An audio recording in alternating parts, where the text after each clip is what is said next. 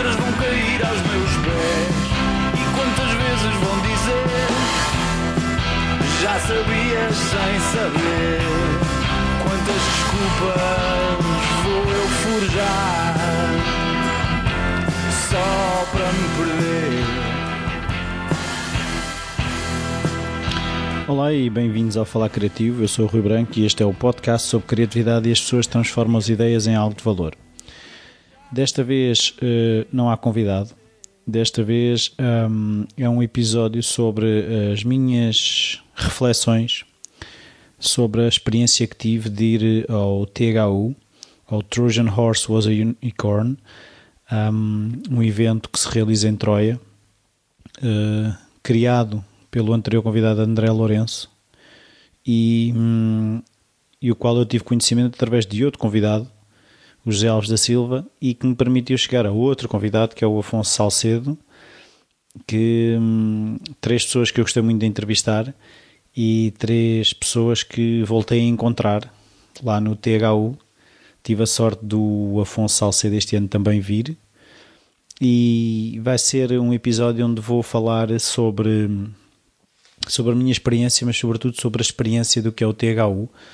Um, poderá parecer que quem não tiver interesse em ir ao THU, uh, o episódio possa não interessar, mas uh, uh, aquilo que eu retiro, que retiro e que retirei do THU vai muito para além daquilo que aconteceu lá, aquilo que se passou, passa lá.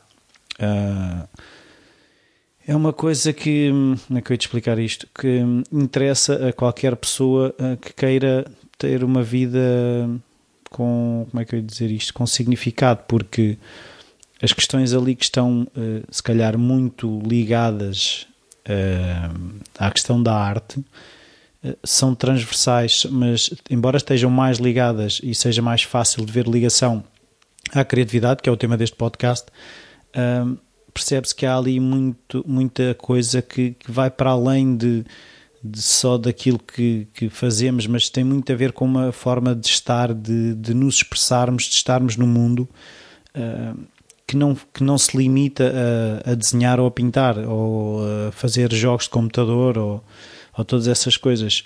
Sobretudo este ano, em que havia uma coisa que era os B-sides, que era mais ligados ao ao lado de criar uh, negócio ou de que forma é que um, a arte que produzimos uh, pode ser o nosso meio de, de, vida e não só um hobby que temos e uma frustração que temos de não explorar mais.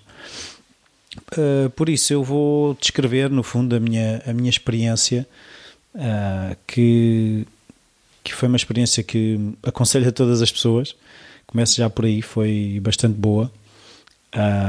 Eu cheguei no, num dia lá à Troia em que era só ao fim do dia uh, a abertura, antes disso era a fotografia e eu cheguei e comecei à procura de perceber como é que como é que ia ser, onde é que se iam realizar as coisas um, e, e tive a sorte de ser ajudado por uma aplicação que, que a organização facultou, onde tínhamos os mapas onde iam ser as coisas, onde é que ia ser o calendário onde as coisas iriam acontecer, as horas, os locais, isso funcionou muito bem.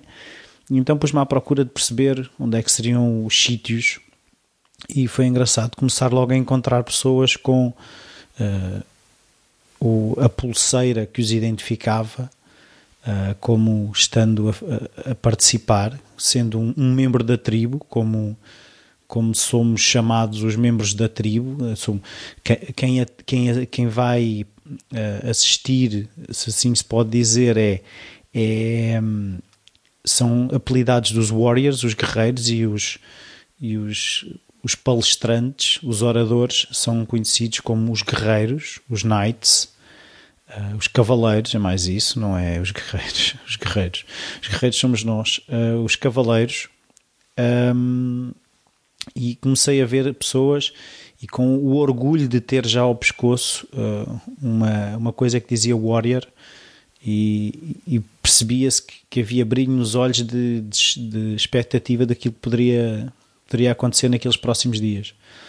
E então houve o um momento então de, da fotografia de grupo Uh, tive logo a sorte de encontrar o André, o André Lourenço um, e trocámos duas ou três palavras porque ele estava em modo organizativo. Um, Perguntou-me logo uh, se ele me poderia ajudar em alguma coisa. Eu disse que estava tudo tranquilo. Mais um bocadinho uh, encontrei o José Alves da Silva que me disse que o Afonso Salcedo estava cá e que estava logo ali.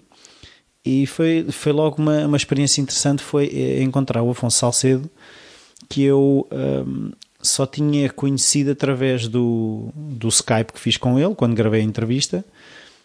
Mas assim que nos encontramos, uh, foi engraçado, a, a, conversa fluiu como já nos conhecêssemos há bastante tempo.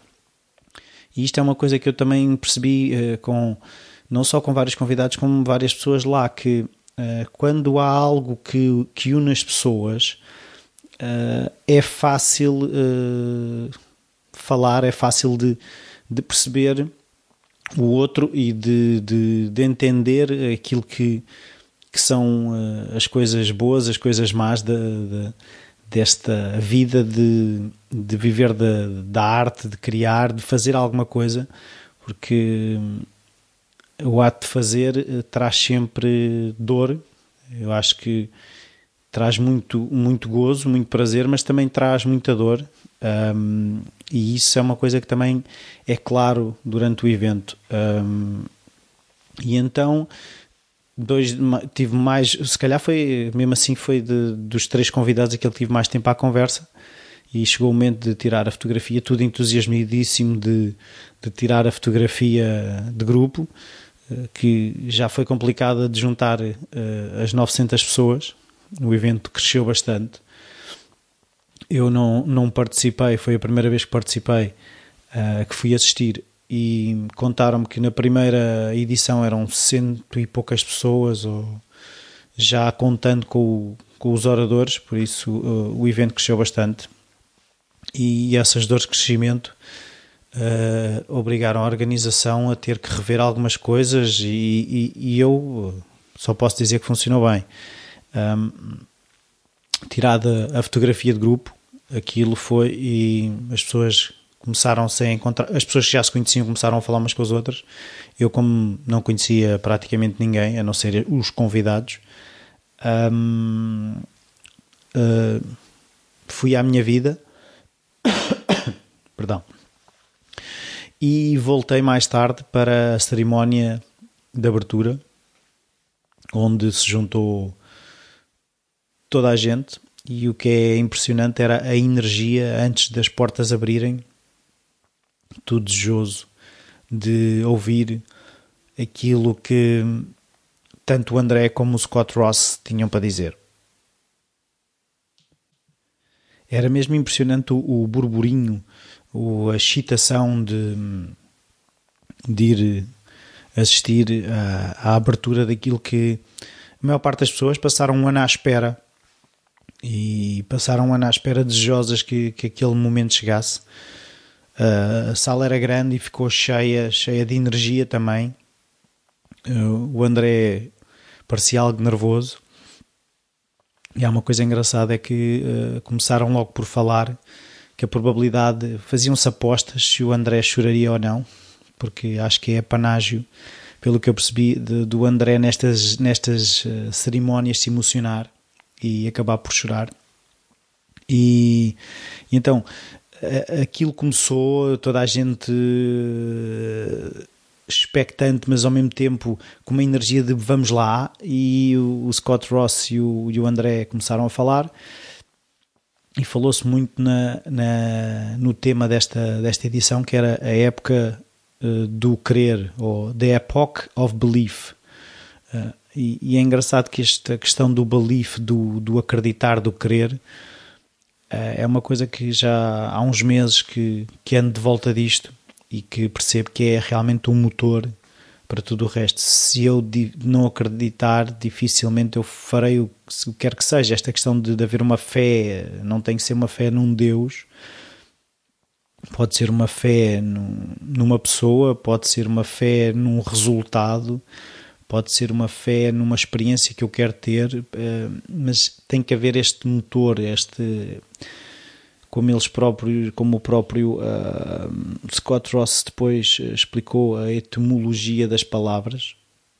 E eu até uh, fui à procura confirmar no dicionário aquilo que o Scott Ross uh, disse lá na altura, a questão da definição da palavra epoch e a definição de belief. Epoch is a long period of time which is marked by an important event or a series of events. Também fui ver no dicionário em português. Perdão que isto, a garganta está complicada.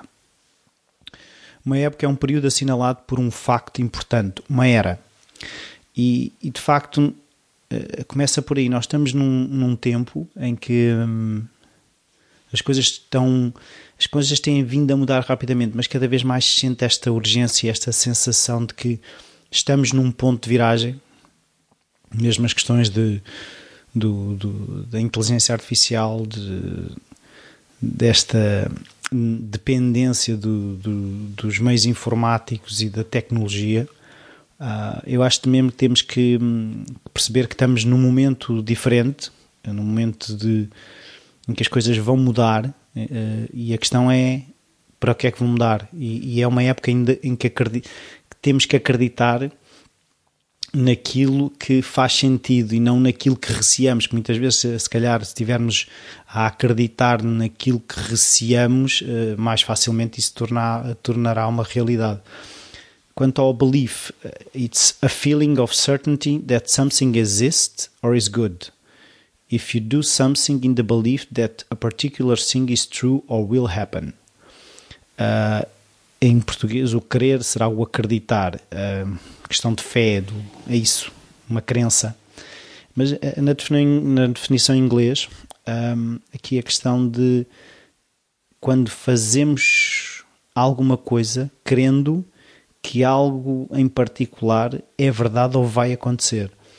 E, e isto é importante para quem, para quem acha que a vida um, não é só aquilo que nos acontece, mas de que forma é que nós temos um papel uh, ativo naquilo que acontece. Um, e, e, este acreditar é este motor de uh, achar que algo vai acontecer, mas que uh, nós temos a capacidade de lá chegar e, e, desenhar, no fundo, criar aquilo que queremos para nós, sabendo, claro, que as improbabilidades são uma realidade a vida é imprevisível, mas há uma parte que, que nos cabe uh, a nós uh, agir. E, e, pronto, esta questão de, foi, foi abordada pelo Scott Ross sobre esta a necessidade de do acreditar e estarmos nesta época de, de acreditar. E depois também se andou à volta de, de, qual é era a definição do THU, se era uma conferência se era um evento, se era um festival. e a definição do André é que é uma experiência, e, é, mesmo, é mesmo uma experiência. E o Scott Ross, às tantas, uh, diz que as pessoas que fala na questão das pessoas que passaram pelo evento um, terem sido transformadas uh, durante o evento, sentirem que houve uma transformação, algo dentro delas que mudou e ele pergunta: uh, Are you ready to be transformed? Estamos preparados para ser transformados?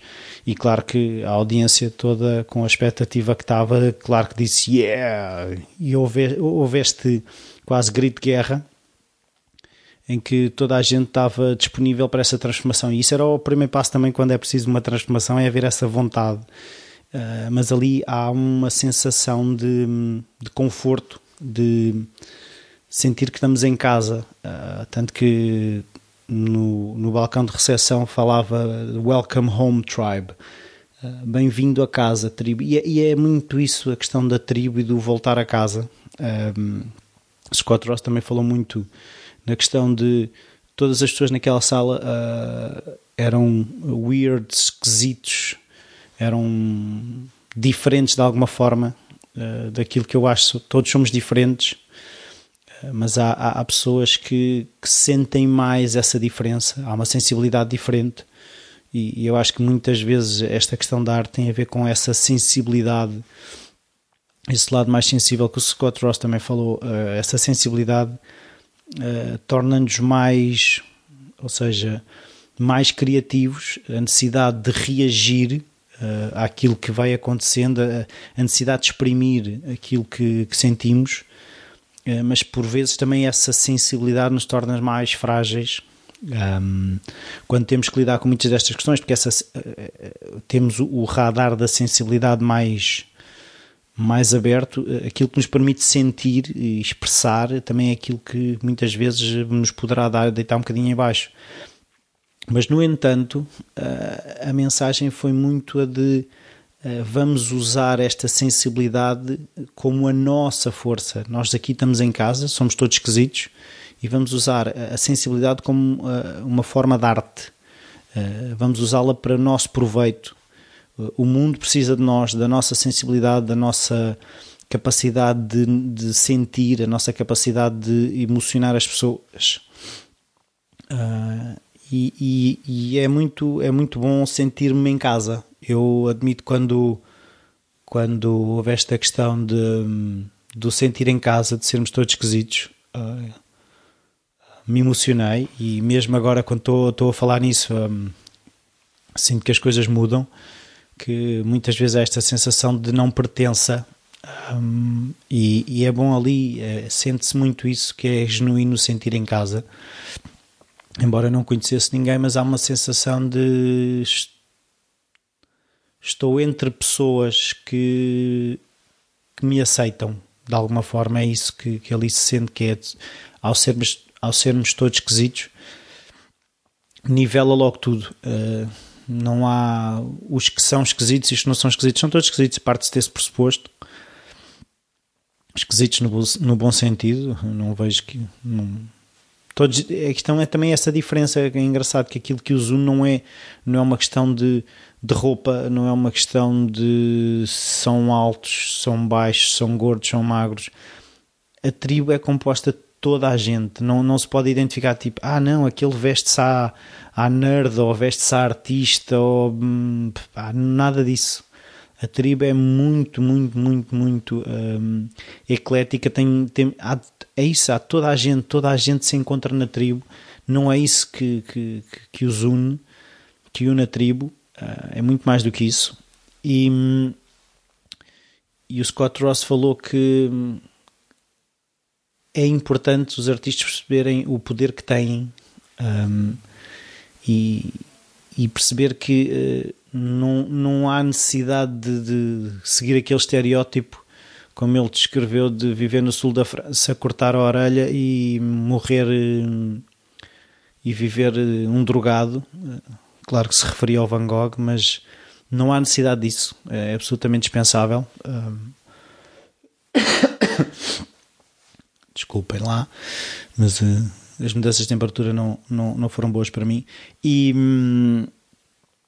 E pronto, a cerimónia foi, foi muito à volta disto. a seguir veio o, o representante de marketing da, da Lenovo, o principal patrocinador do, do evento, partilhar um bocadinho da sua história, de, do porquê de, do apoio da Lenovo ao THU, a diferença entre uma comunidade e uma tribo.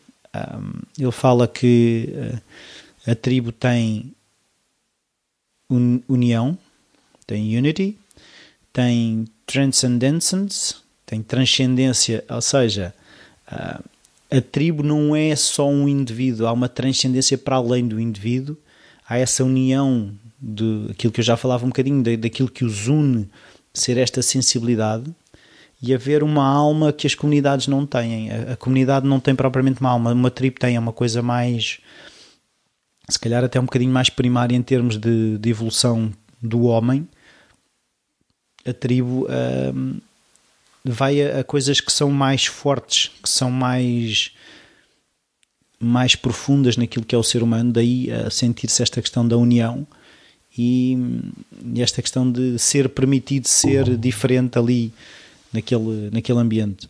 Ele falou ah, uma coisa que foi engraçada, foi ah, aquilo que levou uh, a Lenovo a dar realmente o apoio à, ao THU.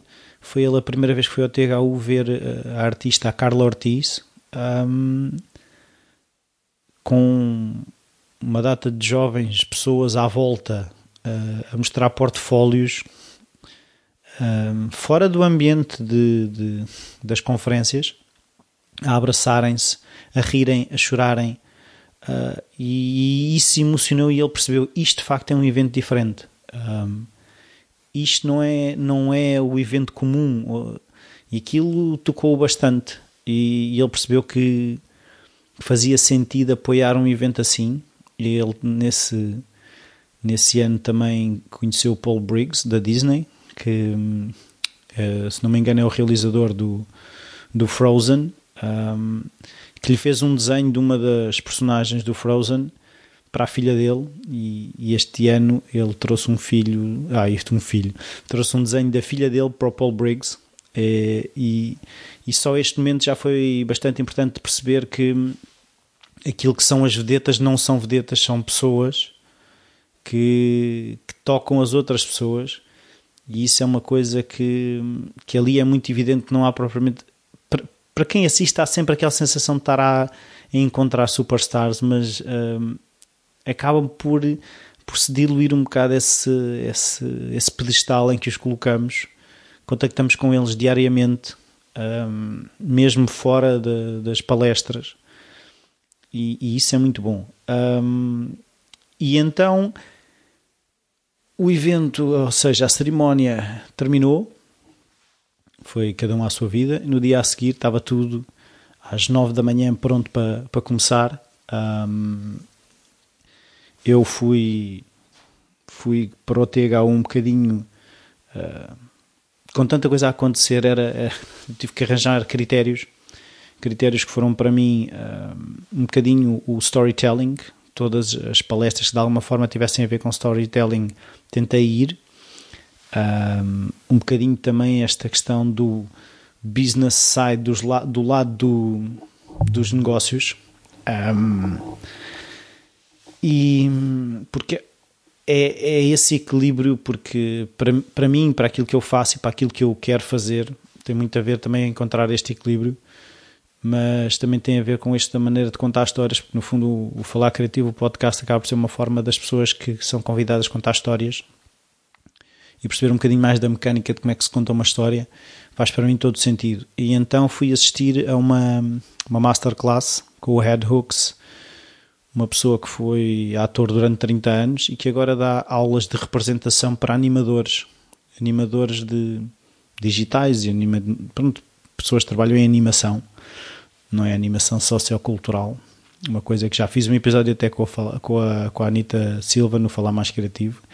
Um, mas a questão foi uh, de que forma é que o, o, representar para quem está no fundo a animar bonecos, uh, de que forma é que isso se, se, se, como, é que, como é que podemos ajudar as pessoas que estão a animar contar a história, ou seja, de que forma é que podem até nem ter escrito a história, mas no momento em que estão a dar vida àqueles bonecos, estão a contar uma história, de que forma é que essa história pode ser mais mais verdadeira, mais interessante, uh, e ele refere lá que hum, ele tem um conceito muito interessante que, que esta questão das pessoas que ali estavam, ele diz que os artistas são xamãs e que têm a responsabilidade de levar a luz onde está escuro, que é isso que a tribo uh, espera deles e que um dos princípios de contar uma história é saber que todas as pessoas estão a tentar sobreviver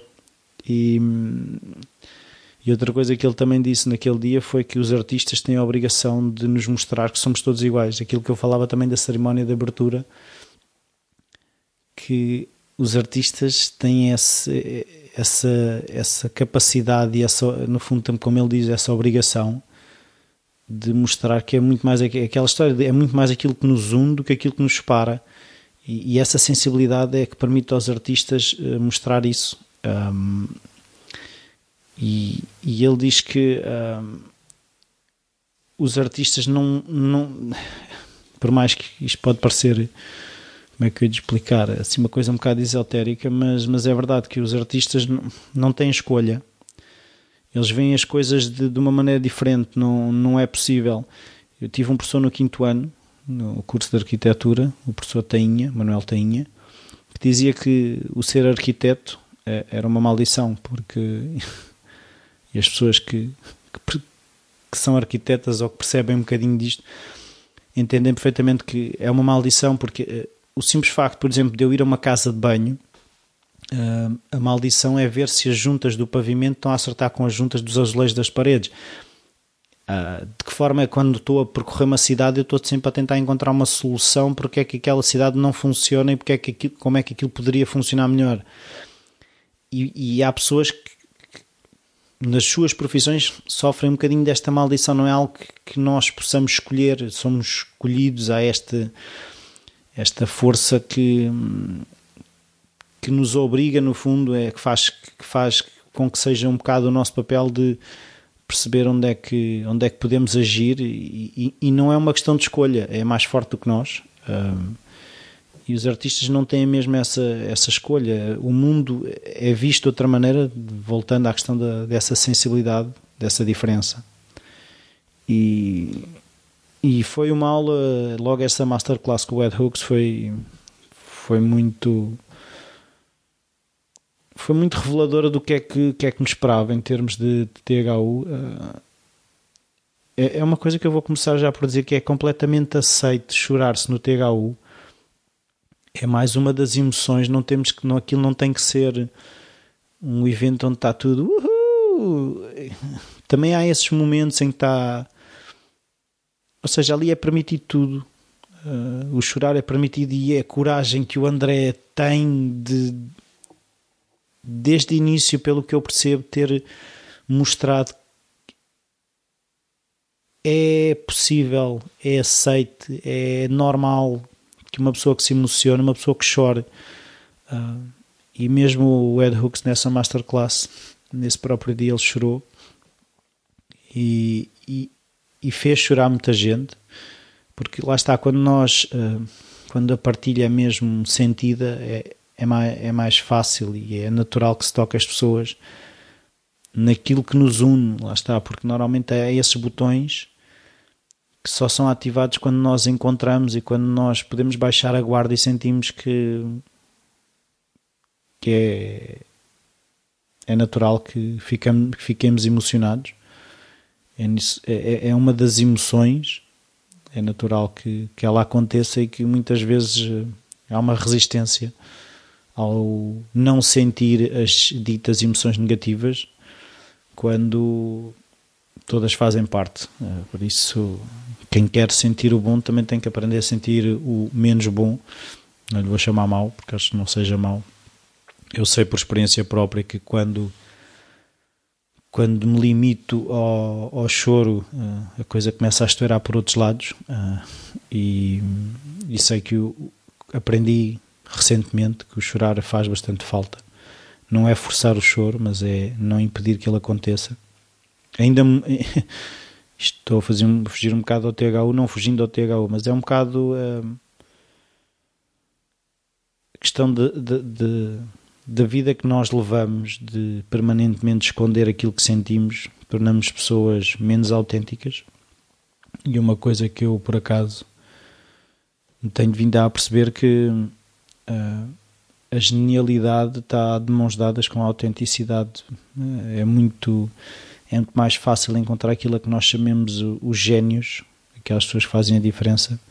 São pessoas que estão muito mais em contacto com aquilo que realmente são e aquilo que realmente acham. Não, não é que estejam a borrifar para o que se passa à volta, mas há uma verdade naquilo, na maneira como se apresentam no mundo eu se calhar também muitas vezes no falar criativo às vezes consigo ser mais autêntico, outras vezes o medo de ser percebido desta ou daquela maneira uh, faz com que me retraia, que, que tente mostrar um, um, lado que não tenho, se calhar gostaria de ter, mas não tenho, um lado todo empreendedor e, e pessoa que, que faz e não sei o quê. Eu vou fazendo o podcast, gostava de fazer mais, mas Uh, os expertos, os especialistas são os meus convidados uh, e eu às vezes sinto que me colo um bocadinho, mas uh, é a vida e e é, é a pouco e pouco as coisas vão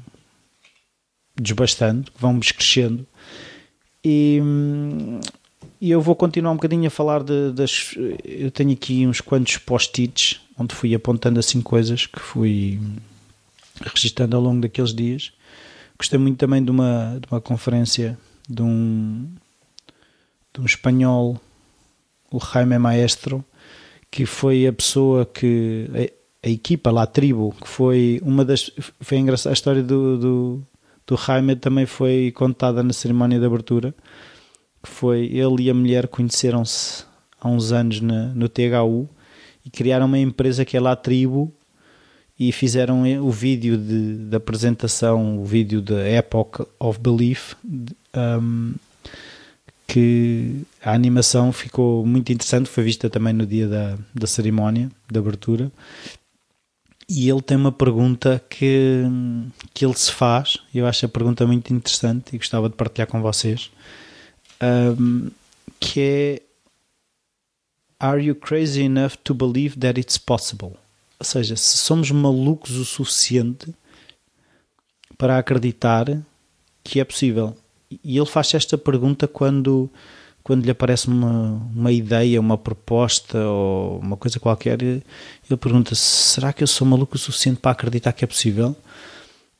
E, e, ele, ao, ao estar a, a, colocar a palavra será que eu sou maluco o suficiente, ele já se está a permitir. É, eu acho que é a porta, a porta de abertura é essa ele não está a dizer será que eu uh, posso acreditar? Será que eu consigo ser maluco o suficiente para acreditar? Uh, e nós temos que ser malucos o suficiente para acreditar, mas depois fazer. E é isso que ele faz. Ele falou da experiência dele, de projetos que tem tido, que parecem uma loucura, mas ele é, é, é louco o suficiente para acreditar. E é isso que, lá está, voltamos sempre ao, ao belief, à questão de acreditar. E depois, uh, mudando de assunto, mas não mudando de assunto, que é esta questão de, de ser maluco e de experimentar. Também assisti uma, uma palestra do Scott Heaton, que está, está mais ligada à, à, anatomia e à questão de, dos corpos, Bodies in Motion é o site dele, muito fixe, muito fixe, muito interessante. Mas lá está, já estava a tentar esconder o muito fixe, parecer um gajo mais intelectual um gajo não, uma pessoa, e é, é, este exercício permanente entre aquilo que eu sou e aquilo que se calhar eh, eu acho que devo ser no, no podcast, que às vezes eh, se calhar me causa conflitos, mas eu sou, sou isto tudo, sou o fixe, o gajo e também sou a pessoa e o interessante. Se calhar sou isso tudo. E ele falava lá numa coisa muito interessante que era a questão do do desenho e de, de, da permissão de, de, falhar, que também é uma questão que, que, anda ali muito, que é muito falada no THU, da experiência das pessoas de todos falham, mesmo aquelas vedetas têm desenhos maus, assim se pode dizer, é aquele ele mostrou uma fotografia dele com uma compilação gigantesca de diários gráficos de sketchbooks em que ele dizia que se calhar 90% eh, dos desenhos que estão ali ele nunca vai mostrar a ninguém, nem podem ser mostrados a ninguém, mas ele não deixa de os fazer. E, e, e ele mostrou um, um, desenho muito mau. Ele disse: Eu só vos estou a mostrar este desenho para verem que eu faço desenhos muito maus. Eu tenho desenhos muito maus. E uma coisa que ele disse foi: Se não estás a desenhar coisas más, não te estás a tentar o suficiente, não estás a esforçar o, o suficiente. E, e, este, como é que eu dizer? Se, se jogarmos sempre pelo seguro na questão do desenho, ou mesmo na questão agora do, do podcast, é, é, muito mais seguro para mim, garanto-vos, estar a entrevistar alguém do que estar aqui a, a falar de uma coisa.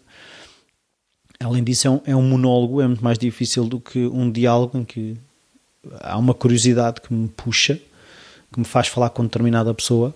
Um, e é esta, e mesmo por exemplo o, o, o basquetebolista, que é uma coisa que eu um desporto que eu gosto muito, se, se eu sei que só consigo lançar a 6 ou 7 metros do cesto, ou se eu só sei que só consigo lançar a 2 metros do cesto, eu vou ser muito menos eficaz, vou ter, vou, vou estar sempre a procurar uh, o sítio e as situações exatas em que as coisas que, que me são confortáveis E eu só vou procurar aquilo e só vou uh, tentar naqueles momentos em que eu sei que, que eu consigo fazer. Não vou arriscar, não vou explorar e nunca vou encontrar mais do que aquilo que eu já encontrei. Uh, e esta questão de se não estamos a desenhar coisas más, não nos estamos a esforçar o suficiente, podemos ver isto na nossa vida. É assim: se, por exemplo, uh, mesmo nas conversas que têm com os vossos amigos, vocês, com os vossos amigos, só se entendem, ou seja, se a conversa está sempre no tom do politicamente correto,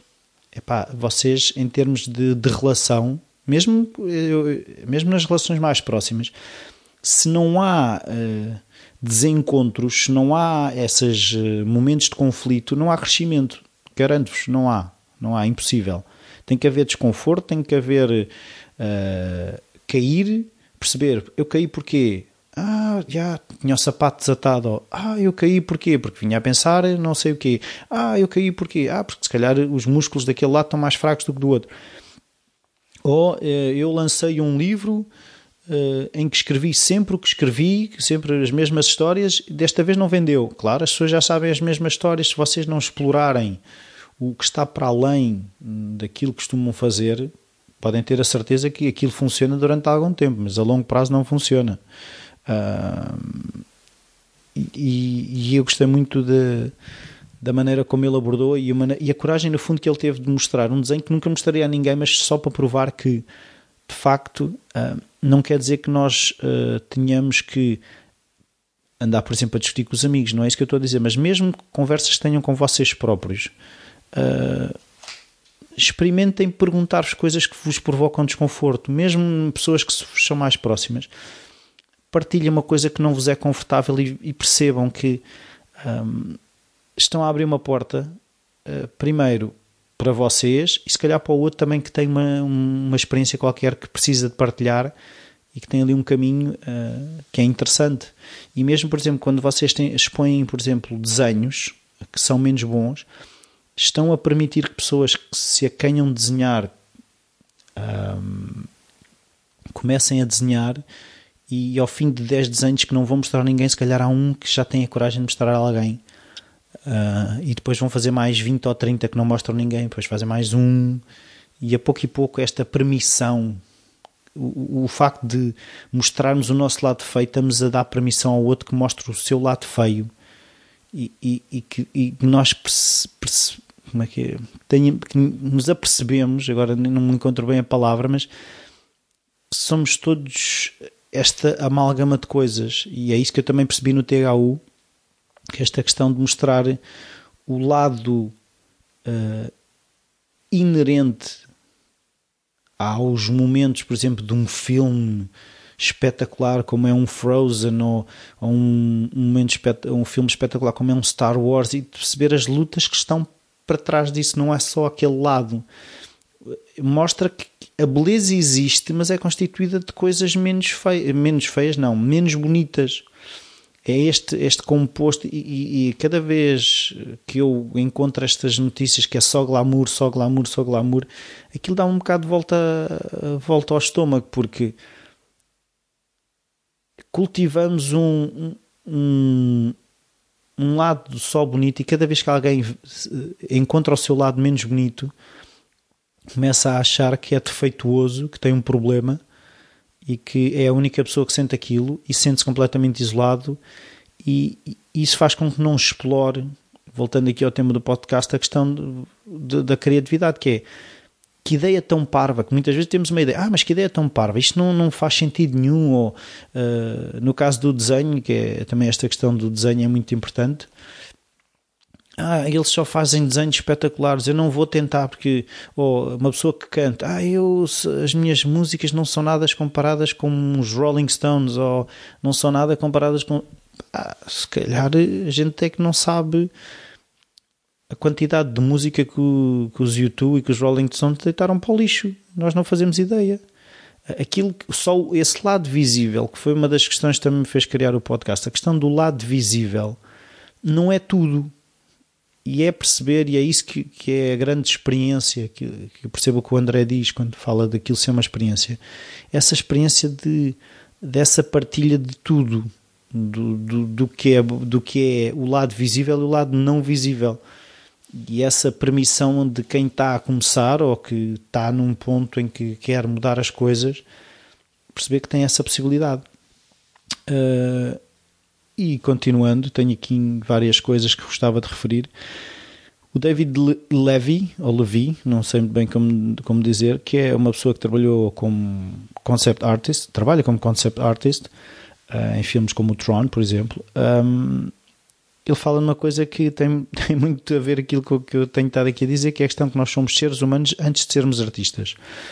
Um, e há que ter atenção à questão de, de, como é que está o ser humano antes do artista. Claro que são coisas que estão relacionadas, mas é importante ter a percepção que antes de sermos artistas nós somos seres humanos e é essa, esse ser humano que nos permite também ter material para ser artistas. Uh, é difícil, uh, uh, como falam da questão da escrita, de contar histórias e de criar histórias se eu não vivi histórias. É um bocado complicado. Uh, outra coisa que ele que fala que é desenvolver o true self, o verdadeiro eu, como uma maneira de nos mantermos relevantes. É aquilo que eu dizia, quanto mais próximos de, da, da nossa singularidade, daquilo que nos faz nós, mais fácil é continuar relevante. Se eu for simplesmente uma imitação barata de outra coisa, haverá outras imitações baratas e, há, e pior que tudo, há sempre o original eh, que as pessoas vão sempre estar a comparar. Eu até posso aproximar-me do original, posso até vir a ser melhor. Melhor já é difícil. Eu só serei melhor que o original se eu capitalizar naquilo que eu sou.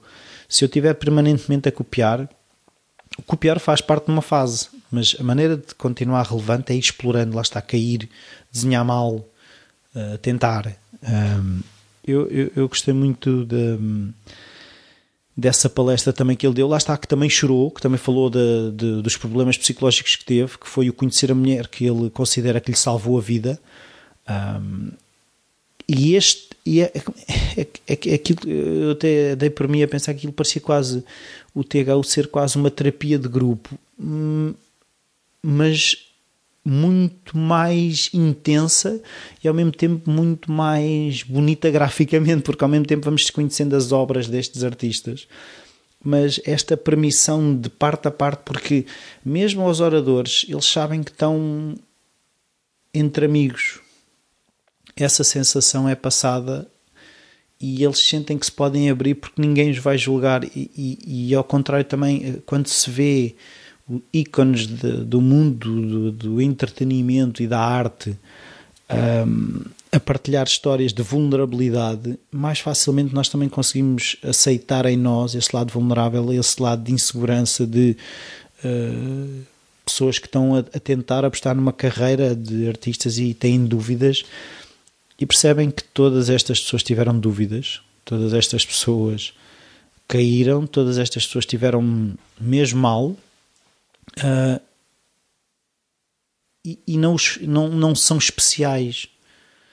Uh, se há coisa que se poderá dizer é quase um clichê, mas somos todos especiais nesse sentido. O facto de não sermos. Ninguém, o facto de ninguém ser especial, ou somos todos, uh, por isso não há, não há especiais, somos todos iguais.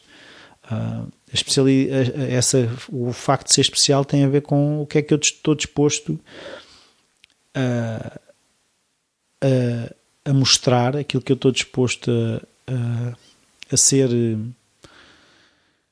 Eh, onde é que está? Como é que, como é que eu ia te explicar isto? Uma questão desta coragem de. É que é, que, é que é quase uma estupidez. Como é que é possível nós termos que dizer ter coragem de sermos nós próprios? É, é, é, que, é que eu acho que deveria ser.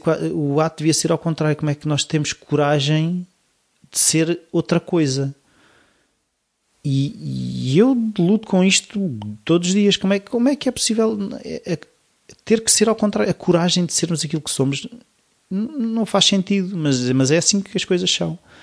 E, e é nestas reflexões, no falar para um microfone, achando que podem estar pessoas a ouvir, muitas vezes me ajuda também a, a pôr as questões em perspectiva. Tipo, isto não faz sentido nenhum.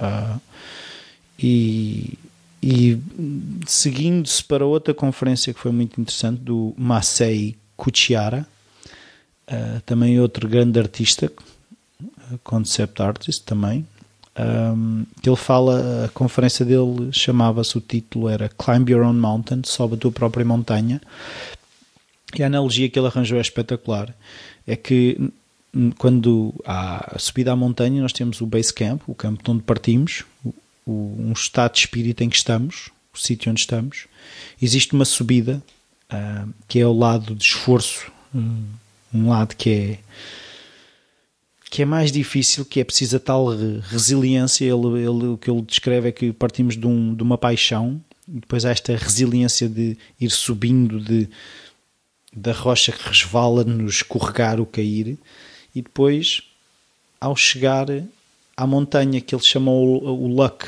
a sorte de chegar ao topo da montanha, que chegar ao topo da montanha é uma sorte. E ele depois falou na questão de como é que é esta descida. Ou seja, se vamos descendo, ou caímos aos trambolhões. E ele falou, lá está, de exemplos dele, de, de achar que era. Quando chegou uh, ao, ao, pico de uma montanha, ele achou que era o, o rei da cocada, não é? E, e, aí caiu. A questão é como é que nós conseguimos ir subindo, descendo, porque se nós estamos a subir, há um momento em que chegamos lá, mas há um momento em que vamos descer. Agora, essa descida é, é abrupta ou estamos no fundo só a ganhar espaço para subir a outra, outro pico mais alto? Ou seja, estamos a, a ganhar balanço. Se calhar faz mais sentido que assim seja. Uh, e ele, a questão da sorte, e é engraçado que falei com várias pessoas lá sobre a minha definição de sorte. A minha sorte, a minha definição de sorte, ah, ah, não era bem a definição de sorte, mas eu dizia que a sorte existe, tem é que nos encontrar preparados. E aquilo que ele diz, eu acho que se calhar ainda é capaz de fazer um bocadinho mais sentido, que é a sorte é estar preparado para ver oportunidades que sempre estiveram à nossa frente. E isto é espetacular. Uh, é sorte, é estar é aquele momento em que estamos preparados para ver coisas que estão mesmo à nossa frente e, e que ah, nós, por não estarmos preparados, ainda não as conseguimos ver. Eu acho que isto há um empoderamento, ou seja, não, depende de nós, ou seja, a, a sorte não é algo que nunca acontece, é algo que acontece num momento chave. Ou seja, ela existe, mas não é não, não é puramente aleatória. Há uma componente de preparação que depende de nós e que nos dá esse poder. Um, outra, outra, outra conferência que eu gostei bastante foi do Rodrigo Blas, que entre outras coisas eh, esteve envolvido no Ratatouille e, e este eu fartei-me de tirar apontamentos, porque achei-me, para já, ele é um, um bom contador de histórias. E ele diz que no início a, a primeira escolha não é importante, a primeira escolha é começar. E não é, não é, não é essencial que seja exatamente naquilo que nós nos vemos a, a fazer durante anos e anos, mas mais importante do que aquilo que estamos a fazer é a intenção com que fazemos. Ele diz que a intenção sim é importante. Uh, mais do que o que é que estamos a fazer é porque é que o estamos a fazer. E, e é aquela coisa que aqueles, aquelas histórias que nós normalmente encontramos de aquela pessoa que se calhar teve de trabalhar durante 20 anos num trabalho que não era propriamente o que queria, mas a intenção de um dia ser o grande artista, o grande cantor, o grande ator, a intenção já lá estava. Uh, e isto faz-me chegar a uma coisa que, que hoje li sobre uma maneira de ver as coisas que eu achei muito interessante, que é o exercício das boias e das ilhas. As ilhas são coisas mais são as nossas paixões uh, ou aquilo que queremos mesmo fazer. As boias são meios de lá chegar. É uma forma de nos mantermos à tona até chegar à ilha.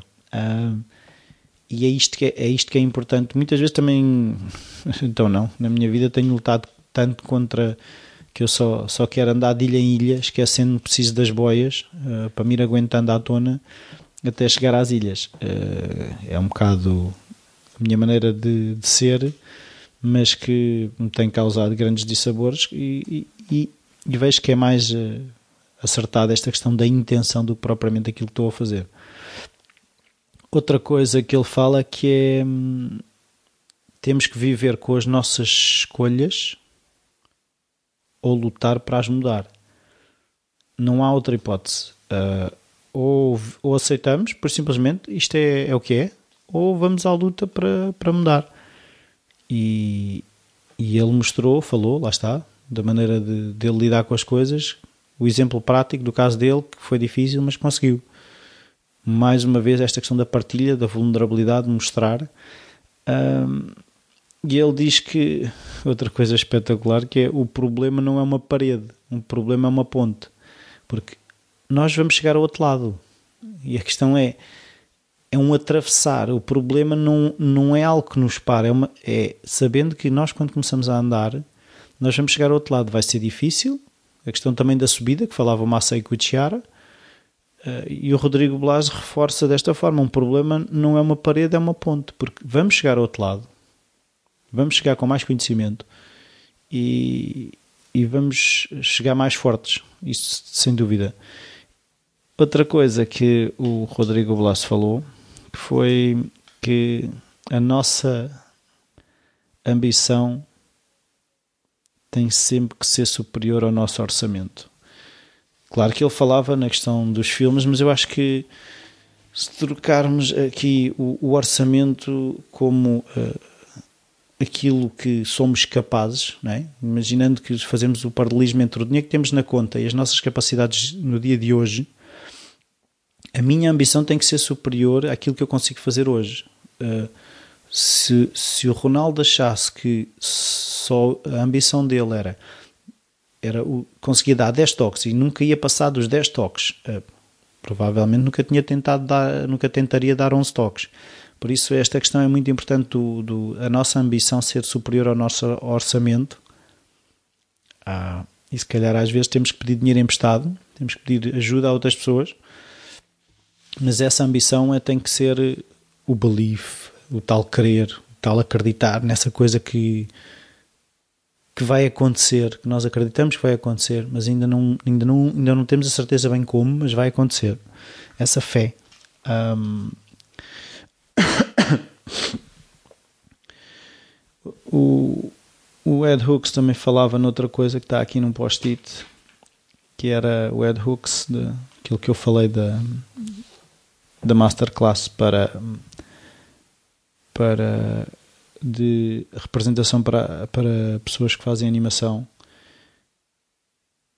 Ele diz que uma missão aquilo que nós essa missão que cada um de nós tem é algo que nós temos que fazer apesar de metade do tempo não saber bem eh, esta questão de que eu percebo muito da, da criatividade e do do ter significado naquilo que fazemos tem a ver com um, uma capacidade de viver com o desconforto e essa capacidade de ser eh, autêntico. São assim, se eu tivesse que criar assim, uns pilares, esses estavam lá de certeza. Essa questão do, do desconforto e da, da autenticidade. No fundo, vão todos, se calhar, parar ao mesmo. Que eu, para ser autêntico, eu sei que vou, vou encontrar alguma resistência, mas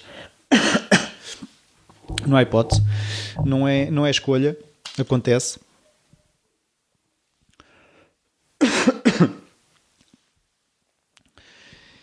Outra coisa que eu gostava de falar foi de outra conferência que foi do Ryan Woodward, que fez uma animação.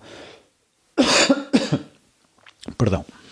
Um, que circulou muito aí na internet e eu depois posso partilhar na, no, no post o link para, para, para a animação que ele fez. É o Sort of You, que são uma animação em desenho, um dançarino e uma dançarina, e que às tantas se fundem e espetacular. É um bocado, não faço, é muito difícil de descrever aquilo que, que, o, que o Ryan Woodward conseguiu fazer. Um, e ele fala que hum, nós somos os melhores juízes do, do nosso trabalho. E é uma coisa que epá, é, é, aquilo, a quantidade de sabedoria que vai caindo daquelas bocas é, é assustador. É assustador no bom sentido. É mesmo uma coisa que hum, é, é, é indescritível. É daquelas coisas que, para quem puder, vá ao THU. Isto é um episódio sobre o THU vão-me ouvir falar muito de THU porque é sobre o THU E, mas eu sinto que a experiência que tive um, merece e é uma forma, se calhar, até de, de eu agradecer uh, a estas pessoas. Se a maior parte deles não, não sabem falar português, nunca vão ouvir isto, mas eu sinto que lhes devo agradecer por aquilo que partilharem. Uma das coisas que ele que ele disse lá, o Ryan Woodward, é que hum, em vez de perguntarmos um, o que é que nós devemos melhorar, devemos perguntar ao trabalho o que é que ele precisa de, para ser melhorado. O sairmos de nós. Esta questão de conseguirmos de conseguir largar um bocadinho o ego assim eh, nestes momentos de ajuda-nos bastante a ter uma outra perspectiva. É a questão de ver o trabalho pelo trabalho. Aquilo não é algo sobre mim, aquilo é sobre o trabalho. É, é que é mesmo isto. É, a questão é quando nós achamos que o trabalho é uma consequência daquilo que nós somos, estamos a arranjar uh, lenha para nos queimarmos, porque vamos estar sempre a julgar o trabalho por aquilo que vão julgar, pela forma como nos vão julgar a nós. E esta questão de, em vez de perguntar o que é que nós precisamos de melhorar, é perguntar o que é que o trabalho precisa de ser melhorado. E aí vamos arranjar nós os mecanismos para melhorar o trabalho, mas aquilo não é sobre nós, aquilo é sobre o trabalho. Eu acho isto espetacular. Um, o Ian McKeg foi um, a palestra, no fundo, de fecho, que, pá, esse, admito, chorei babirranho algumas vezes, pela entrega, pela genuinidade, ai, genuidade, ai, que isto, o português é uma coisa muito complicada. A honestidade, o facto de ele ser tão genuíno, um, e foi aí, foi aí que eu depois até foi aí que eu falei com, com uma pessoa que sobre a, a minha percepção desta questão de, destas pessoas que atingem mesmo estarem disponíveis e estarem-se um bocadinho a borrifar para o que é que os outros acham é, e, e é esta é isto que faz com que eles consigam chegar a, a algo que os outros não chegam porque uh, aquilo que nos distingue é algo que é só nosso, porque lá está, nós somos todos diferentes em alguma coisa em particular. E eu não ter medo de mostrar aquilo que é realmente meu é a origem da minha originalidade. Passa a redunda, é, é mesmo isto: é eu sou original porque eu vou à origem. E é isso, é, é, é mesmo isso. É, isto, nada como falar em voz alta e começar aqui a, a articular coisas. Um, este é isso, é, é, é, conseguir chegar àquilo que nos distingue e por isso, ah, ia bem, espetacular que trabalho. Lá está, se eu tiver em contacto e não tiver medo e não filtrar as 500 mil coisas, se não me, pôr, se não puser a, a questionar e a filtrar aquilo que, o que é que vão achar, uh, eu vejo que isso é extremamente libertador e origem de valor, porque lá está, é nessa, nessa é mostrar a minha percepção daquilo que sinto, mas sei que se for genuíno, eu vou tocar os outros naquilo, no mesmo botão em que eles sentem. Eles sentem de maneira diferente, mas o botão é o mesmo. E por isso é que o trabalho original e estes trabalhos verdadeiros nos tocam, porque nós uh, eh, um, eh, queremos sentir aquilo. Uh, queremos que, que todos os botões sejam tocados, não queremos viver uma vida em que só determinadas coisas é que são passíveis de ser tocadas. E, e a arte tem essa coisa de nos tirar do sítio, de nos desequilibrar, de nos fazer sentir tudo. Uh, e eu eu gostava, gostava de dizer que sou artista, eu se calhar sou daqueles que tenho uh, alma de artista, uh, vim de lá do THU cheio de vontade de desenhar, que eu quando era miúdo desenhava muito, era daqueles eh, miúdos irritantes que fazia desenhos para toda a gente. Um, e de repente quando me apercebi que havia aqueles que desenhavam melhor que eu fui-me abaixo desisti, em vez de continuar como uh, muitos fizeram, que também encontraram a mesma barreira e, ou seja, eu vi uma parede, os outros viram uma ponte. Lá está, e eu fiquei do lado de cá e eles estão do lado lá essa é a diferença mas vim cheio de vontade de desenhar precisamente para poder uh, explorar eh, aquilo que vai dentro e, e, sei que não tenho que mostrar. Eu não tenho que dar o desenho a ninguém. Eu posso fazer uma porcaria de um desenho. Se me der gozo a fazer, claro que vou querer melhorar, mas aquilo não é para mais ninguém, é para mim. E vocês, se tiverem a oportunidade, explorem. Tocam mal, mas vão tocando escrevem mal, vão escrevendo. É difícil, isso é uma coisa que eu também já me apercebi ao longo destas cento e tal entrevistas que já fiz uh, e de outras coisas que também vou, vou lendo e não sei o quê. É muito difícil uma pessoa fazer algo uh, de forma continuada e não melhorar. É muito, é muito difícil. É muito mais fácil não melhorar se não fizermos. Isso aí é garantido. Não se melhora nem nada, zero bolinha. Agora, se eu for fazendo o, o, o, o ato de fazer, eu também vou olhando, vou criticando, vou experimentando e é, pouco, é muito complicado não ir melhorando. Claro que se tivermos a ajuda de outras pessoas e não sei o quê, a pedir opiniões, que valem o que valem, mas eu uh, vou conseguir melhorar. Isso é garantido. Um, no lado do. Como é que é? Da, do negócio. Também gostei de, de ver a disponibilidade do, do Grayson Davis, o tal senhor da, da parte do marketing das workstations da Lenovo, em que ele fez uma apresentação sobre um, um sentido de propósito, ou um propósito, e um ordenado. Eh, porque ele, no fundo, o que veio foi pedir a ajuda da comunidade artística para ajudar, eh, neste caso a marca para que ele trabalha, algo novo, a, a resolver um problema que ele diz que os artistas têm essa capacidade de sentir e de fazer sentir as pessoas. E as marcas precisam disso. Ele vai explicar, sendo do lado das marcas, a mais-valia que é a capacidade que os artistas têm disto, que as marcas precisam disto e que não têm que ser os artistas a mendigar nada. As marcas têm algo, neste caso um paycheck, um ordenado, um, um, têm dinheiro para dar aos artistas. Os artistas têm coisas que as marcas precisam. Esta capacidade.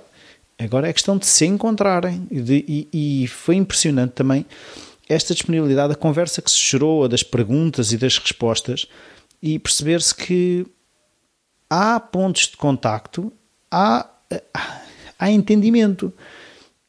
E que não há o, o business, não é uma coisa que esteja tão longe assim do, do artista. Não é o artista que não sabe mesmo o que é que é um negócio. Se não quiser saber, não saberá. Mas sabendo que o dinheiro é uma boia para eu chegar à ilha de fazer a arte que eu acho que sou capaz de fazer, por isso faz sentido que eu arranje uma boia e sabendo que eu tenho algo que as empresas precisam. Não é, não é ir mendigar, é troca de valores. Um valor por outro valor. E, e, e perceber-se que é falando abertamente sobre estas questões, levantando as questões, que se encontram respostas. Isto foi espetacular nesta questão do, dos B-sides. E dentro Dentro dos B-Sides também assisti ao, ao, diretor de inovação da Lego, do Cefa Sauer, da parte Digital Play. Um, a questão de ele foi dar uma, uma, uma, palestra sobre a arte do pitch, do como é que não esqueci, não estou a ver como é que se diz em português. O pitch, aquilo de vender, aquele, aquele momento de venda, e onde ele descomplicou uma ideia de negócio é muito fácil de explicar. É no fundo, é ter uma imagem muito básica do que é que seja e uma ideia, uma frasinha consiga explicar aquilo. E, e para já para lançar a, a ideia é só isto e propor isto a alguém E outra coisa que ele salientou que é muito interessante que é quando se apresenta uma ideia já muito fechada, as pessoas automaticamente vão achar que a ideia só pode ser aquilo. Não vão sugerir opiniões, hum, não, vão, não vão dar opiniões, não vão sugerir alterações, não, não vão fazer nada dessas coisas. Vão simplesmente eh, achar que aquilo está cristalizado, que aquilo não é passível de ser mudado e não vão aceitar a ideia. Quando se virem uma coisa muito básica, ah, eu gosto disto, mas se eu alterasse isto, ou seja, há ali espaço para as pessoas que, para quem é destinado o projeto ou que podem apoiar o projeto, darem o seu input de se, se hum, incluírem no processo de desenvolver o, o projeto e à medida que este, o projeto vai crescendo, vai ganhando forma e, aí se pode, pode começar a cristalizar, ter uma imagem mais final, mais polida e isso foi, foi muito interessante. Ele, uh, noutra palestra que deu, também, lá está, também foi uma pessoa que foi capaz de descrever uh, a sua infância como é que chegou ali, uh, as lutas que tem, de conseguir ou não conseguir fazer o que gostaria uh, e da forma que ele arranja, de, a, a, a, forma criativa, porque ele é, acima de tudo, eu achei espetacular. Uh, ele até achar estranho que o André o tivesse convidado, mas depois percebeu de facto que ele, ele eu para mim, ele é um artista, ele é criativo, porque ele está sempre a encontrar formas de viabilizar aquilo que lhe vai pela cabeça e experimenta não funciona e testa. Ele é, está dentro da Lego, está dentro de uma empresa, mas o lado que ele aquilo que ele traz à Lego, esse lado criativo, esse lado de inovador, de sentir, de fazer sentir, de experimentar, de arriscar. Aquilo para ele é um laboratório. Aconselho uh, as pessoas se encontrarem o Cephas Howard ou coisas eu poderei procurar, não sei se há grandes palestras dele noutros sítios, mas é, é uma pessoa muito interessante. Um, outras coisas do THU, um, como é que eu hei de dizer?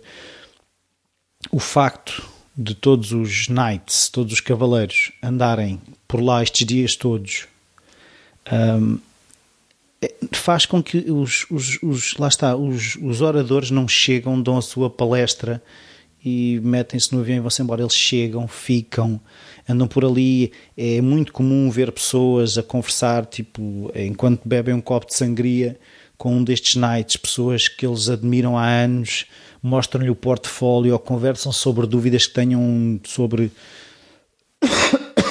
perdão, o rumo que dar à sua carreira. Perdão, as inseguranças que têm naquele momento perceber que os outros também já sentiram que já se ultrapassaram.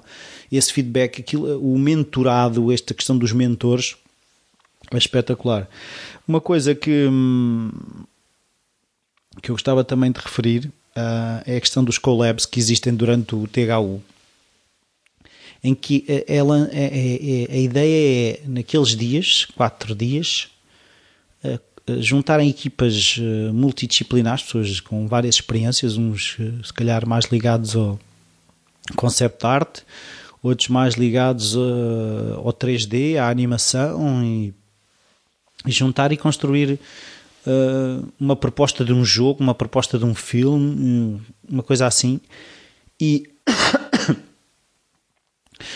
uma coisa que é, que é, que é engraçada é que eles todos os dias tentavam vender o estado em que o trabalho estava e iam recebendo feedback e, isso é espetacular perceber aquelas equipas e, e o que é que elas uh, uma ideia que até podia ser muito interessante de início e estas interações constantes de receber feedback, experimentar e é impressionante em quatro dias houve lá propostas espetaculares de jogos que eu que não sou de jogar jogos eu queria jogar aquele jogo e, e, e, lá está, como eu, eh, quando fui assistir a estes speeches ao fim do dia dos collabs, uh, aqueles, aqueles jogos que me entusiasmavam, eu tive mais vontade de dar feedback, mesmo depois de, das perguntas e respostas. Eu fui ainda falar com as equipas.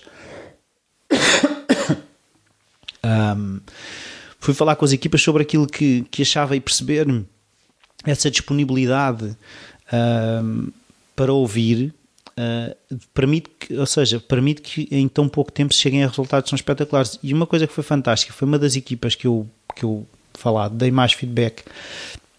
no fim eu dar-lhes parabéns porque achei que aquilo, a apresentação deles tinha sido espetacular do final e ele perguntar-me se eu achava que as sugestões que eu tinha dado hum, uh, tinham como é que eu te explicar isso? Ele diz: Estás a ver, nós, nós usamos algumas daquelas sugestões e achas que assim ficou melhor. Esta, esta disponibilidade eu acho espetacular porque eles estavam ali para crescer e, e vejo muito essa, essa mentalidade no THU que é uma disponibilidade, uma abertura para uh, falar com todas as pessoas, uma abertura para perceber outros pontos de vista, uma abertura para eu estou aqui para aprender, eu não sei tudo. Há gente aqui que sabe muito, mas todos podemos aprender uns com os outros. E mesmo esta questão de aprender uns com os outros, uh, os cavaleiros, estes os mentores, os oradores, é engraçado a disponibilidade que eles têm para, para receber conhecimento, não só dar, eles, eles sabem que as pessoas estão desejosas de aprender com eles, mas eles próprios estão desejosos de aprender, eles vão para ali disponíveis porque sabem que aquela energia, eles conseguem aproveitar aquela energia para aquilo que fazem. Uh, e é nesta, neste ecossistema, neste equilíbrio, que se gera muito valor e que, que este Are you ready to be transformed? Estão preparados para ser transformados. E esta, a transformação dá-se por isso mesmo, pela esta partilha de experiências do ser aceite, ser diferente, do ser aceite um, não estar lá. Isso foi outra coisa que também que eu, que eu reparei em algumas conversas que fui tendo com, com pessoas que há muita gente que ainda não é artista, mas que vão ao THU como forma de fazer uma transição de carreira, de perceberem. É engraçado que o THU um, já chegou a uma comunidade que, não sendo artista, se calhar até quer ser, mas é engraçado que já não se limita a ser o. Como pessoas dizem, ah, isso é aquilo dos videojogos, não? o THU é aqueles que fazem os filmes de animação. O THU é muito mais do que isso. Uh, e é uma pena que um, a maior parte dos eventos, sejam qual for o tema, não consigam este, este envolvimento, este, este amor que existe uh, àquilo que une as pessoas. E é engraçado mesmo no grupo de Facebook que o THU tem, um, a partilha das histórias do as saudades que ficaram de do, do THU que terminou, tudo desejoso que venha ao THU do ano seguinte, uh, as amizades que se criaram. Um, eu não, não queria assim propriamente amizades no THU. Um, eu percebo que se calhar fui eu, como a um, um, amigo meu que me perguntou como é que tinha sido a experiência, porque ele disse. ele diz que, que ficou curioso porque eu tenho a tendência de me encolher nos grandes palcos, ou seja, quando acho que os outros à minha volta são muito superiores àquilo que eu acho que sou. Eu disse-lhe que foi um exercício constante eu estar ao pé de pessoas, lá está, eu acredito que 99% das pessoas que estavam no THU desenhem melhor do que eu ou que sejam mais artistas do que eu, talvez. Uh, e foi um exercício constante de não. Porque uh, às tantas houve momentos em que se calhar eu questionava: é pá, se calhar o THU, pá, isto é mesmo para artistas, isso é para malta nova. Ou... Não, aquilo é, é, é, uma experiência e cada um retira o que quiser retirar. Há qualquer. Há, como é que é dizer? Há sempre alguma coisa para qualquer pessoa. Uns poderão retirar mais, lá está, esse ligado à, à animação 3D, outros que estão mais ligados à, à arte um, uh, normal de pintar quadros com óleos, telas e desenhar em folhas de papel. Outros, calhar, estarão mais ligados a escrever guiões para a animação. A questão é, há ali qualquer, há sempre alguma coisa, mas mais acima de tudo é esta questão da, da vulnerabilidade, da autenticidade. E eu agora estava aqui a falar e lembrei-me que me tinha esquecido de uma das palestras que se calhar mais gostei, foi da. Foram, por acaso foram duas, eh, que agora me estava a esquecer. Uma foi da Molly Hahn, outra da Carla Ortiz. A, a da Carla Ortiz foi pela, lá está, também pelo percurso que ela falou, grande dificuldade, mas sempre houve coisas que eu retirei foi a Carla Ortiz sempre quis fazer aquilo e por exemplo, já lhe, disse, já lhe propuseram um, não queres sabes fazer 3D? Não queres fazer 3D? Ela, não, não, eu é mesmo pintar ah, não te queres mudar para Los Angeles e está aqui uma proposta de negócio? Ela, não, não, eu gosto mesmo de viver em São Francisco. E as pessoas, como querem mesmo trabalhar com ela, arranjam maneira de ela não saber 3D, mas trabalhar com ela, arranja maneira de, mesmo ela não estando em Los Angeles e estando em São Francisco, arranja maneira de trabalhar com ela, porque ela sabe que a força dela é aquela, é fazer, é pintar e fazer personagens, desenhar a imagem de personagens para filmes, para cartas do Magic the Gathering. Foi assim um grande passo na carreira dela. Uh, mas a questão é: é aquilo que ela sabe fazer, é que ela é a mais-valia dela. E as empresas, por isso, muitas vezes, quando eu vejo por mim e vejo pessoas à minha volta que termos que nos sujeitar a muita coisa para ser aceitos por isto ou para, para fazer aquilo, há cedências e cedências. É assim, há cedências que ela está disposta a fazer, mas há cedências que ela não está disposta a fazer. A questão é percebermos quais são as cedências que nós estamos dispostos a fazer e as cedências que não estamos dispostos a fazer. E ela falou uh, quando as coisas estão difíceis, um, ela primeiro uh, ela fala na questão de um, como é que é atender uh, ela primeiro diz que o primeiro passo, quando, quando se vai abaixo, é sarar as feridas, que é perceber porque é que lhe está a doer, se é um prazo ou se é não achar que a coisa está a sair, ou curar as feridas. Depois é. é como é que ela diz? Dar atenção como se fosse um, uma criança de 5 anos, com no fundo aquilo que eu chamo de autocompaixão, tipo, está tudo bem, eu sei que é, é, como, é, lá está, como se nós conseguíssemos ver de forma exterior, perceber, uh, se fosse uma criança com 5 anos tivesse este problema, como é que eu falaria com ela? Seria aos gritos a dizer és uma incompetente, nunca vais conseguir fazer isto? Ou pá, vamos tentar resolver isto, vamos lá ver. Então o que é que tu consegues fazer? Este exercício lá está, de também conseguir sair de nós, ela também usa no passo seguinte que é a, a subjetiva, ela olhar para o trabalho de forma objetiva, porque ela diz que a vida é um puzzle composta por duas peças, que é hum, o conhecimento e a prática, ou seja, tenho eu o conhecimento necessário, se não tenho vou arranjar, pratiquei eu o suficiente, se não pratiquei também não posso esperar que neste momento a coisa saia. E por fim ela diz, pá, vai dar uma volta, vai passear. E ela arranjou ali um mecanismo, um processo. Não é que ela não tenha momentos baixos, ela arranjou foi um mecanismos para dar a volta à coisa. E eu achei a apresentação dela foi espetacular um, porque percebeu-se uh, a dificuldade e ela houve lá uma história que ela contou em que ela um, falhou um prazo. Uh, e eu lembrei-me logo de uma, de uma história que o Neil Gaiman, um escritor americano, conta, em que para ser um artista, um freelancer, nós só precisamos ter duas de três coisas, que é ou entregamos o trabalho a horas, ou somos uma pessoa porreira, que é fácil de lidar connosco, ou o trabalho é bom. E ele diz que basta ter duas, porque se eu entregar o trabalho a horas e for um bacano, trabalho não precisa de ser assim tão bom. Se o trabalho for bom e eu for um bacana, não preciso de entregar horas, que foi o que aconteceu com a Carla Ortiz. Ela falhou o prazo, mas entregou fora do prazo um trabalho espetacular e ela é uma pessoa bacana. É uma pessoa interessante, é uma pessoa porreira e lá está, uma pessoa de abraços. Eh, foi a tal Carla Ortiz que fez com que o Grayson Davis dele novo se convencesse a investir o dinheiro dele novo a patrocinar o THU. Por isso é de facto uma pessoa especial.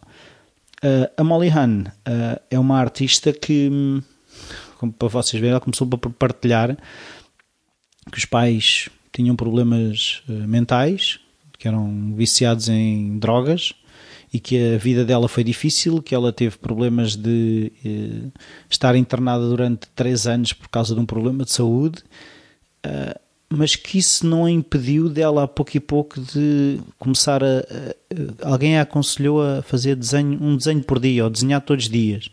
E ela começou e começou e foi melhorando e hoje em dia pode-se quase dizer que é uma mulher de negócios porque consegue ter um ordenado de seis dígitos, um, os tais six figures, que os americanos tanto falam, vendendo uh, os seus trabalhos, os seus desenhos, uh, e é uma pessoa que lá está, que percebe-se que não teve uma vida fácil, percebe-se que uh, quer fazer e quis fazer, e, e ela foi dando exemplos na vida dela de coisas que começaram a pouco e pouco com o que, com o que conseguimos fazer. E, e, nós muitas vezes só achamos que é o ou faço o melhor desenho ou a melhor canção ou não faço nada. E ela mostrou o exemplo prático e isso é uma constante no THU, como já disse, de perceber através dos exemplos dos outros que conseguimos chegar lá. Uh, é, é isso, é isso que eu percebi que, que faz com que as pessoas se transformem é mesmo essa. É perceber que aqueles exemplos todos, eu sei, eu passo a acreditar convictamente que eu vou chegar lá. Porque aconteceu tudo, de tudo, a toda a gente. E eles chegaram lá. Então, quando eu encontro o obstáculo, eu sei que é muito difícil, é uma porcaria estar naquele momento, mas eu sei que vou superar e sei que vou chegar lá porque outros antes de mim passaram por situações semelhantes, melhores, piores e chegaram lá. E isso dá-nos uma força de saber que vamos chegar lá, que esse querer, esse belief, o belief ali acaba por ser contagioso. Todos vão acreditando porque há uns mensageiros do acreditar, há os exemplos de carne e osso que o outro lado existe, o lado em que chegamos mais perto daquilo que queremos fazer e, e que nos faz todos os dias, mesmo quando é difícil, mesmo quando não sabe bem, como diz o Ed Hooks, it doesn't feel good, mas faz-se na mesma, porque acreditamos que vamos chegar lá, porque passámos ali uh, dias a contactar uh, proximamente com pessoas que nos dizem que é possível, que são exemplos práticos, não são teóricos, de que é possível, que chegaram lá e que falando do lado de lá, falando, conseguem dizer anda, é possível. E eu gostava de terminar falando na, no André Lourenço, como há um vídeo que, que o THU fez, que é Once Upon a Time, era uma vez um, um miúdo que teve um sonho criar um espaço onde os artistas podiam juntar. E é impressionante. Um, para já, uh, uh, o reconhecimento que a tribo tem da, do esforço do André, da visão do André, o quanto gratos são por o André ter criado um, o THU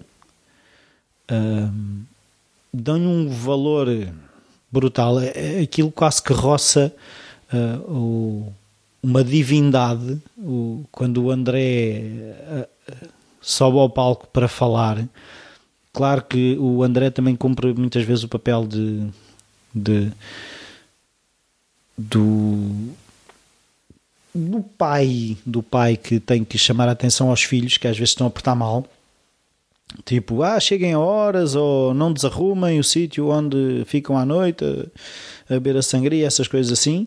Um, mas uh, lá está, é uma pessoa que todos respeitam e que estão muito agradecidos por eu ter criado o THU. Uh, e é uma pessoa que, que se percebe um, a vontade mesmo que isto que, que, que, lá está, que os artistas tenham lugar que merecem, uh, tornar-lhes a vida mais fácil, unindo este lado das empresas e o lado dos artistas, têm todos a ganhar e o André tem essa visão e tem, tem feito essa visão acontecer. É, é algo que eu lhe agradeço bastante, a experiência que, que, que é o THU. Um, é, é, inesgotável, eu não, eu não sei, e mesmo a equipa toda é, é espetacular. Eu, eu até partilhei com algumas das pessoas de, da organização, as pessoas estavam à porta uh, abrir-nos a porta, dar-nos os bons dias e, e, eu algumas fiz questão de, de lhes agradecer mesmo pessoalmente um, a disponibilidade e, e, a, e a e como é que a boa disposição que era o que eu estava a dizer, vocês devem estar cansadíssimos, mas nunca eu senti da parte de ninguém um é pá, estes gajos todos, estes artistas outra vez e não sei o que, que chatice. Eu quero agradecer a estas pessoas e, e ao André que criou um, um evento, uma experiência que é tão transformadora e que aconselho a todas as pessoas. E hum, obrigado, André.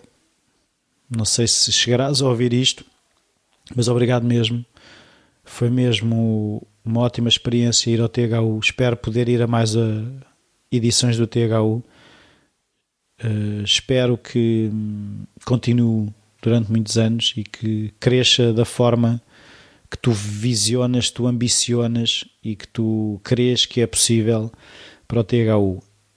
Um, voltando aqui ao Falar Criativo, eu conto ainda este mês voltar a ter outro episódio, já com um convidado, uh, já não vão ter que me ouvir tanto, e um, agradecer aos patronos que têm apoiado o Falar Criativo, a todas as pessoas que abrem a carteira e que ajudam o Falar Criativo. Um, pedir a vossa ajuda sempre com as avaliações e as críticas no iTunes. Muito ajudam a visibilidade do, do projeto, que será mais fácil chegar a outras pessoas. Partilhem com amigos familiares que possam achar o podcast interessante e hum, espero sinceramente que aquilo que eu tive a sorte de aprender vos sirva nem que retirem só duas ou três coisas. Espero sinceramente que aproveitem e que, número um, isto já foi dito não sei quantas vezes, mas pronto, vocês é, não tentem ser outra coisa. Não, não dá mesmo. É esta questão da autenticidade e é uma luta constante que vocês vão ter. Nunca, eu acho que não há momento nenhum em que seja fácil, mesmo para quem já faz isso há muitos anos. Um, esta questão de não é fácil de, de ser ter esta, lá está aquilo que eu falava da coragem de ser quem somos uh, tenham medo é de não ser não ser aquilo que são. Uh, vejam coisa assim. Tenham muito medo de ser outra coisa. E é possível é uma época de acreditar estamos num ponto de viragem. Aceitem o desconforto tratem-se com autocompaixão, sejam tolerantes com as vossas inseguranças, mas não bloqueiem com as vossas inseguranças. Eu, neste mesmo antes de gravar este episódio, tanto que ele está a sair mesmo em cima do dia de publicação, porque várias vezes tive receio de me expor, de estar aqui eu a falar durante este tempo todo, mas aquilo que eu aprendi uh, era mais forte do que eu, esta necessidade de não é uma escolha, eu, te, eu tenho mesmo que partilhar isto. Uh, eu aceitei aquilo que o Ed Hooks me incumbiu, a mim e aos outros todos. Nós somos xamãs, temos que fazer o nosso círculo na terra e a tribo vai vir e nós vamos partilhar aquilo que aprendemos lá. Muito obrigado, até à próxima